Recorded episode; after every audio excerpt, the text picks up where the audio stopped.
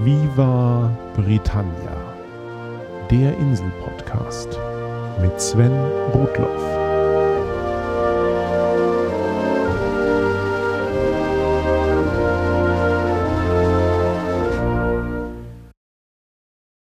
Herzlich willkommen zu Folge 30 von Viva Britannia, dem Podcast über Großbritannien und die Briten. Diesmal widme ich mich nach langer Zeit einmal wieder einem konkreten Landstrich auf der Insel. Heute soll es um das kleine Wales gehen, das neben den großen Nationen England und Schottland gerne mal links liegen gelassen wird. Nur Nordirland ist noch weiter außen vor, nicht nur geografisch. Schauen wir uns die Insel Großbritannien einmal sehr vereinfacht an. Der Norden ist Schottland, der Süden ist England. Die Landzunge, die sich frech nach Südwesten in den Golfstrom streckt, besteht aus den englischen Grafschaften Cornwall, Devon und Somerset, idyllischen Gegenden, die vor allem durch Rosamunde Pilcher-Geschichten bekannt wurden. Oberhalb dieser Landzunge gibt es einen markanten Schnitt in der westlichen Flanke der Insel, die durch die Mündung des Flusses Severn gebildet wird. Das Gebiet nördlich dieses Einschnitts, also gewissermaßen die Westküste Englands, das ist Wales. Man kann das auch ganz gut an Städten festmachen. Die englische Hafenstadt Bristol liegt in dem erwähnten markanten Knick auf der Ostseite des Flusses Severn. Und nahe der Westseite liegt die walisische Hauptstadt Cardiff. Bristol markiert also das südliche Ende von Wales auf englischer Seite. Von Bristol kann man die Autobahn M5 nach Norden nehmen. Nach etwa anderthalb Stunden erreicht man Birmingham. Weitere anderthalb Stunden auf der M6 nach Norden und man erreicht Manchester. Und etwas westlich davon die Hafenstadt Liverpool. Liverpool markiert das nördliche Ende von Wales auf englischer Seite. Sehr grob gesagt ist Wales also das, was westlich der Linie Bristol, Birmingham und Manchester bzw. Liverpool liegt. Diese Vereinfachung wird den englischen Regionen Shropshire und Herefordshire nicht passen, die noch zwischen Birmingham und Wales liegen, aber für eine Orientierung soll es reichen. Denn, sind wir mal ehrlich, wenn man sich an Autobahnen und Städten orientiert, gibt es zwischen den genannten Punkten und der walisischen Küste nicht wirklich etwas außer viel Landschaft und kleinen Ortschaften. Und damit haben wir schon einen Grund dafür, dass Wales gerne mal übersehen wird. Wales ist etwa so groß wie das deutsche Bundesland Hessen, hat aber nur halb so viele Einwohner, genau genommen etwas über drei Millionen. Die Mehrheit davon lebt im Südosten des Landes, rund um die Hauptstadt Cardiff und die zweitgrößte Stadt Swansea. Der Rest von Wales ist recht spärlich besiedelt. Fährt man von Bristol an der Küste entlang nach Westen und lässt erst Cardiff und dann Swansea hinter sich, erreicht man die Südwestspitze mit der Region Pembrokeshire. Dann geht es nach Norden, wo man nach stundenlanger Fahrt an malerischen Steilküsten und Stränden entlang irgendwann den Küstenort Aberystwyth erreicht. Dieses Städtchen hat zwar nur 15.000 Einwohner, verfügt aber über eine Universität, an der auch Prinz Charles studiert hat. Und es ist Sitz der walisischen Nationalbibliothek. Ansonsten ist Aberystwyth aber auch der einzig bemerkenswerte Ort an der Küste, am Übergang von Süd nach Nordwales. Weiter geht es an Steilküsten und Stränden entlang nach Norden. Ganz im Nordwesten gibt es schließlich noch die Halbinsel Anglesey. Und diese Gegend ist wieder deutlich stärker besiedelt. Jetzt habe ich die ganze Zeit von der Küste geredet und immerhin hat Wales 1200 Kilometer davon. Was ist da mit dem Landesinneren? Nun, das besteht vor allem aus Gebirgen und Mooren und weniger als ein Zehntel der Bevölkerung lebt hier.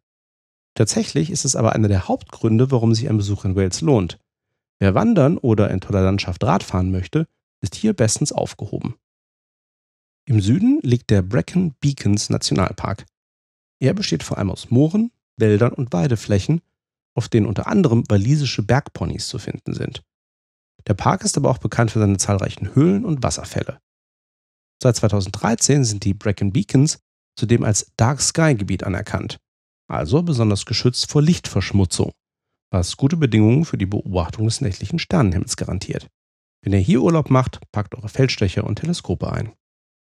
Im Norden liegt der Snowdonia Nationalpark, benannt nach dem höchsten Berg von Wales, dem 1085 Meter hohen Snowdon. Diese Gegend ist berühmt für ihre spektakulären Gebirgsketten und zieht jedes Jahr Millionen von Besuchern an. Eine Besonderheit, die Snowdonia mit anderen britischen Nationalparks teilt, der Park steht zwar unter der Hoheit einer zentralen Verwaltungskommission, aber 70 Prozent des Geländes gehören Privatpersonen, die ihr Eigentum für die Öffentlichkeit zugänglich gemacht haben. Jetzt noch einmal kurz zurück an die Küste, um auch den dritten walisischen Nationalpark zu nennen. Die Region Pembrokeshire an der Südwestspitze von Wales hatte ich bereits erwähnt. Hier liegt mit dem Pembrokeshire Coast Nationalpark der einzige britische Nationalpark, der vor allem aus Küste besteht.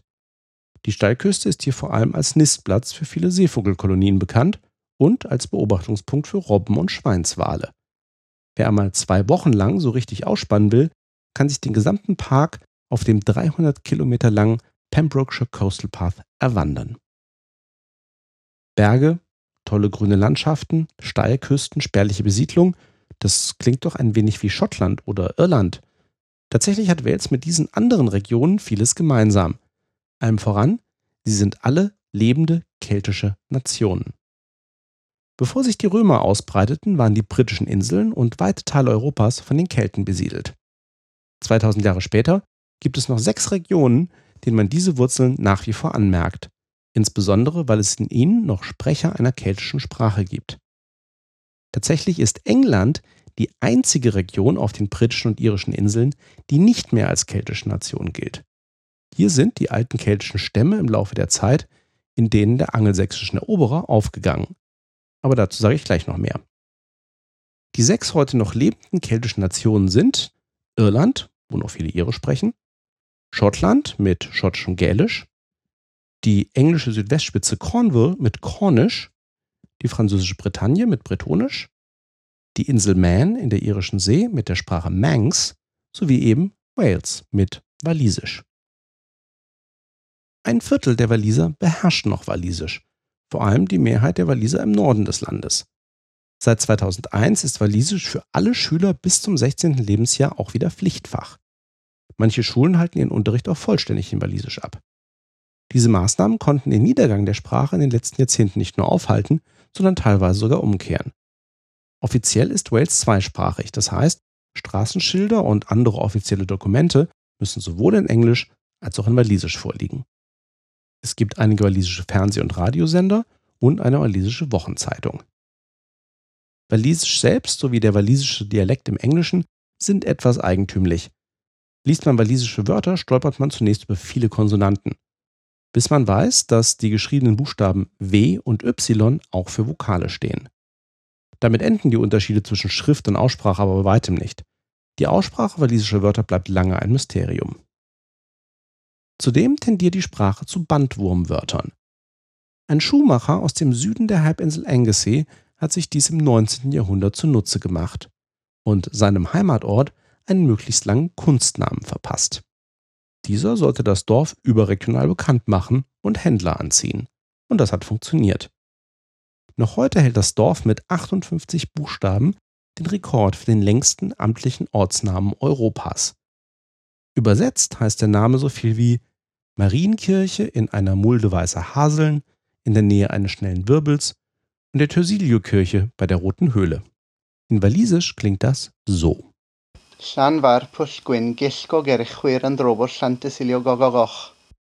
Alles klar?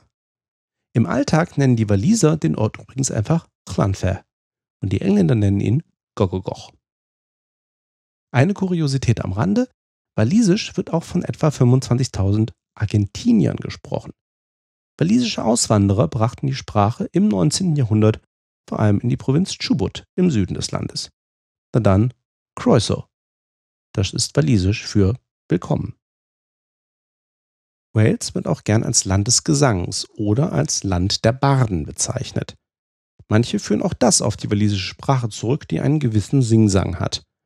Ich hatte schon viele verschiedene englische, irische und schottische Stand-up-Comedians gehört und verstanden, bis mir der erste mit einem deutlich walisischen Akzent unterkam. Und da musste ich mich dann doch noch einmal komplett neu einhören. Tatsächlich haben Gesang und Musik in der walisischen Kultur seit langem einen hohen Stellenwert, der am deutlichsten am Eisteddfod wird. Dieser walisische Begriff lässt sich am ehesten mit Sitzung übersetzen und bezeichnet einen traditionellen Kulturwettbewerb. Spätestens seit dem 12. Jahrhundert maßen sich Dichter, Musiker und Tänzer miteinander, um den besten Barden zu identifizieren, der zur Belohnung einen Sitz an der Tafel des Herrschers bekam. Nach einer zwischenzeitlichen Flaute wurden diese Wettbewerbe im 18. Jahrhundert wieder zu neuem Leben erweckt und sind heute ein fester Bestandteil des walisischen Kulturkalenders. Neben lokalen Ice Death Friday gibt es jedes Jahr in der ersten Augustwoche den National Ice Death Fit, bei dem mehr als 6000 Künstler auftreten. Und alle Darbietungen sind natürlich in Walisisch. Besonders traditionell sind im Übrigen neben dem Vortragen von Gedichten auch das Hafenspiel sowie Männerchöre. Mit einem Mythos muss ich an dieser Stelle allerdings aufräumen.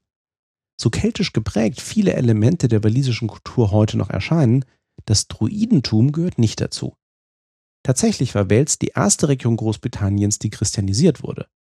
Der heutige Nationalheilige St. David bekehrte im 6. Jahrhundert die walisischen Stämme. Die alten keltischen Kulte hatten seitdem so gut wie keine Bedeutung mehr. Bei der letzten Volkszählung gaben etwa 60 Prozent der Waliser an, Christen zu sein und etwa 40 Prozent, dass sie keiner Religion angehören. Der Prozentsatz von Angehörigen anderer Religionen liegt unter 3 Prozent. Das, was man heute noch an einigen Stellen als vermeintlich überlebende druidische Tradition wahrnimmt, ist vielmehr eine romantische Erfindung von Historikern aus dem 18. Jahrhundert. Dem Tourismus mag das zuträglich sein, zur walisischen Kultur gehört es aber schon lange nicht mehr. Wenn Wales immer noch so eine lebendige, eigenständige Kultur hat, wie kommt es, dass es in so vielen Dingen eng mit England verbunden ist? Die Kelten in Wales haben sich lange gegen einfallende Eroberer zur Wehr gesetzt, die Kirche mal ausgenommen. Zuerst gegen die Römer. Die errichteten zwar im Süden und Norden von Wales einige Kastelle, deren Überreste man heute noch besichtigen kann, aber so recht konnten sie nicht Fuß fassen. Nichtsdestotrotz wurde ganz Großbritannien durch die jahrhundertelange römische Besatzung geprägt und auch gesellschaftlich vorangebracht. Ab dem dritten Jahrhundert begannen die Angelsachsen in Großbritannien einzufallen und über Jahrhunderte versuchten die keltischen Stämme, sich gegen sie zu verteidigen. Auf diese Auseinandersetzung geht vermutlich auch die Artussage zurück, bei der ein Krieger mit offensichtlich keltischen und römischen Wurzeln mit Hilfe eines Druiden mehrere Stämme vereinigt und gemeinsam gegen barbarische Eroberer in die Schlacht führt. Wie wir heute wissen, verlor das Kernland der Insel diesen Kampf irgendwann und nur die westlichen und nördlichen Gebiete blieben keltisch, also Cornwall, Wales und Schottland. Die übrigen keltischen Stämme verschmolzen mit denen der angelsächsischen Eroberer. In der nächsten Eroberungswelle nahmen im Jahr 1066 dann die Normannen England ein. Aus dieser Zeit stammt die nächste bekannte Legende der Insel, Robin Hood. Nach gerade 500 Jahren ist nun ein angelsächsischer Brite der Held, der seine Inselheimat gegen ausländische Eroberer verteidigt.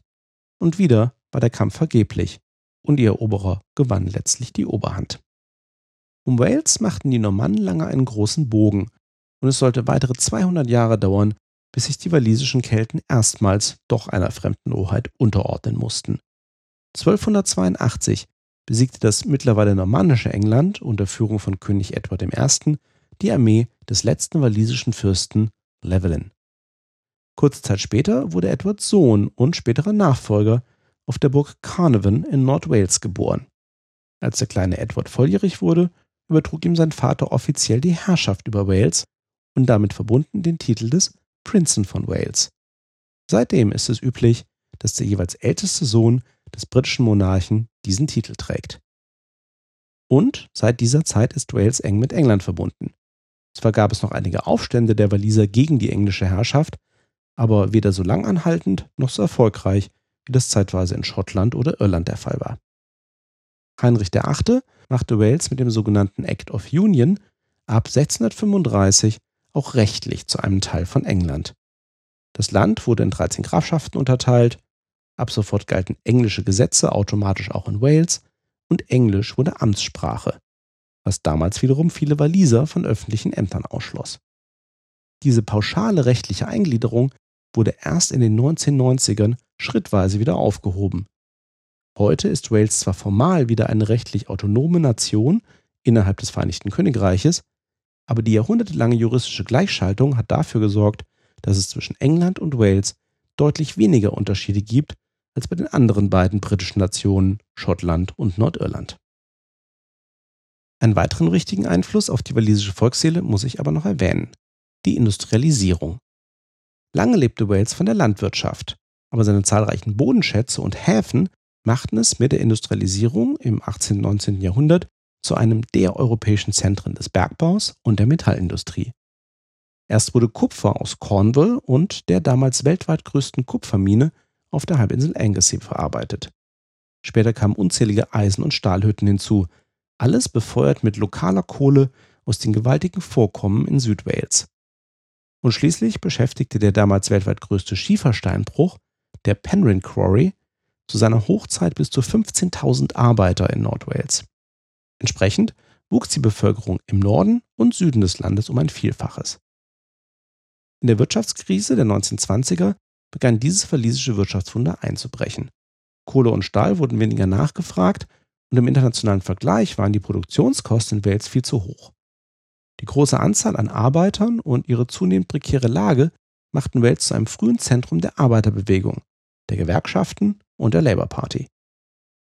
Langsamer Niedergang, hohe Arbeitslosigkeit, Demonstrationen, Streiks und teilweise gewaltsame Auseinandersetzungen prägten die Geschichte der walisischen Wirtschaft in der ersten Hälfte des 20. Jahrhunderts. Erst in den 1970ern kam Wales durch einen massiven Strukturwandel wieder halbwegs auf die Beine. Und heute ist die Wirtschaft von Leichtindustrie, Dienstleistungen und Tourismus geprägt.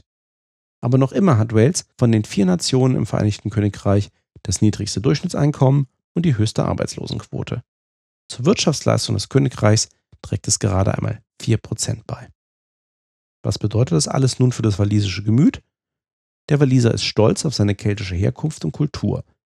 Seine Vorfahren waren bekannt für harte Arbeit in Minen und an Hochöfen, aber die Wirtschaftsgeschichte hat es nicht gut mit ihnen gemeint. Heute gilt es, die Fahne für Wales und für soziale Gerechtigkeit hochzuhalten und neue Wege zu finden, um die Nation auch außerhalb von Kunst, Kultur und Rugby zu altem Glanz zurückzuführen. Und das bringt uns schließlich zu berühmten Walisern. Und wie so häufig werdet ihr von ihnen mehr kennen, als euch bewusst ist. Beginnend bei Musikern wären da zum Beispiel Tom Jones, Shirley Bassey, Bonnie Tyler und Duffy. Bekannte walisische Musikgruppen sind unter anderem die Manic Street Preachers, die Stereophonics, Catatonia, Lost Prophets und Bullet for My Valentine. Bei Schauspielern hätten wir unter anderem Richard Burton, Anthony Hopkins, Martin Sheen, John Rhys Davis und Catherine Zeta-Jones. Und dann gibt es da noch den Schriftsteller Dylan Thomas, den Philosophen Bertrand Russell, den Entdecker George Everest, die Modedesignerin Laura Ashley, den Offizier Thomas Edwards Lawrence, auch bekannt als Lawrence von Arabien, und den Wissenschaftler Alfred Russel Wallace, der parallel zu Charles Darwin die Evolution durch natürliche Selektion entdeckte. Ihr seht, das kleine Land im Westen der Insel hat vieles zu bieten. Besucht die Gebirge, Wälder und Moore im Landesinneren, das sich neu erfindende Cardiff im Süden, die Steilküste in Pembrokeshire und die imposanten alten Burgen nahe Anglesey. Freut euch an römischen Amphitheatern, alten Eisenbahnstrecken, Herrenhäusern von Schiefermagnaten und an der eigentümlichen walisischen Sprache und ihrer reichen Kultur. Ein Urlaub auf der Insel muss nicht immer nach London oder Schottland führen. Zum Abschluss habe ich noch dreieinhalb organisatorische Themen. Am 1. März ist das Via Britannia Buch offiziell erschienen. Über 100 Exemplare wurden vorbestellt und wie versprochen habe ich sie alle brav nach euren Wünschen signiert. Mittlerweile sollten alle vorbestellten Bücher bei ihren Besitzern angekommen sein. Natürlich freue ich mich über zahlreiche weitere Bestellungen für euch oder eure anglophilen Freunde. Das Buch gibt es über die üblichen Vertriebswege, wobei mir eine Bestellung direkt beim JMB Verlag am liebsten ist dann kommt am meisten beim Verlag und bei mir als Autor an. Eure positiven Rezensionen könnt ihr aber natürlich auch gerne bei Amazon hinterlassen. Die Premierenlesung in Hamburg war mit über 40 Gästen auch sehr gut besucht. Ein herzliches Dankeschön an alle, die da waren, an den Kulturladen St. Georg für die tolle Location und wieder einmal an Alexander Waschkau für die Organisation und Unterstützung. Weitere Via Britannia-Lesungen im Bundesgebiet planen wir bereits. Außerdem habe ich mich kürzlich in dem englischsprachigen Podcast This Week in Germany mit Frederick Colby über die Sicht der Deutschen auf die Briten und der Briten auf die Deutschen unterhalten. This Week in Germany ist so etwas wie Viva Britannia verkehrt. Frederick und sein amerikanischer Kollege Roland Blake berichten für englischsprachiges Publikum über deutsche Kultur und aktuelle deutsche Themen. In der regulären Folge des Podcasts gibt es einen kurzen Teaser und das vollständige Interview findet ihr auf der Website von This Week in Germany. Das hat mich dann auch dazu gebracht, auf der Via Britannia Website eine neue Rubrik zu hinterlegen. Unter dem Titel Anderswo findet ihr nun eine Aufstellung aller meiner Gastauftritte in anderen Podcasts sowie Erwähnungen und Besprechungen von Via Britannia. in Podcasts oder in Blogs. wenn ihr mich auch einmal für ein Interview haben möchtet oder ihr Viva Britannia besprecht, lasst es mich gerne wissen. In diesem Sinne, eine gute Zeit und ihr hört mich wieder in zwei Wochen. Thanks for listening. Cheers and bye bye.